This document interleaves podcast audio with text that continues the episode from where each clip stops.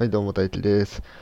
自然対数の定理員さん、本当にありがとうございます。はい、というのもですね、ね今ね、あの下の説明欄にリンク貼ってあるんですけど、あのーそこでですね、まあ俺がちょっと前にあの出したあの数学ネタの種っていう内容で完全数っていうね、まあ、数学の用語があって、それでなんかこういうネタできるんじゃないかっていうのをね、あの話したんですよね。うん、で、それをね、あの、林流さん風にね、あのアレンジしてやってもらったっていうので、いやー、すごい面白かったですね。はい、で、まあちょっとね、このね、今の関係性がね、すごいいいなって思ったんですよね、本当に。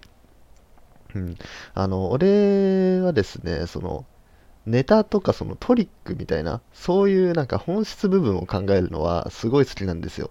ここがこうでこうでこうで、こういう風に落ちるよとかね、うん、そういうのは好きなんですけど、なんかそれ以外の付属品というか、うん、なんだろうな、そのリンクの、リンク先のね、あの、ラジオ聞いてもらえればわかるんですけど、その、本筋とは別の、なんか、細かいなんか描写とかあるじゃないですか。うん。まあ、そういうのがね、あんまり考える気になら、なれないというか、まあ、多分考えれば考えられると思うんですけど、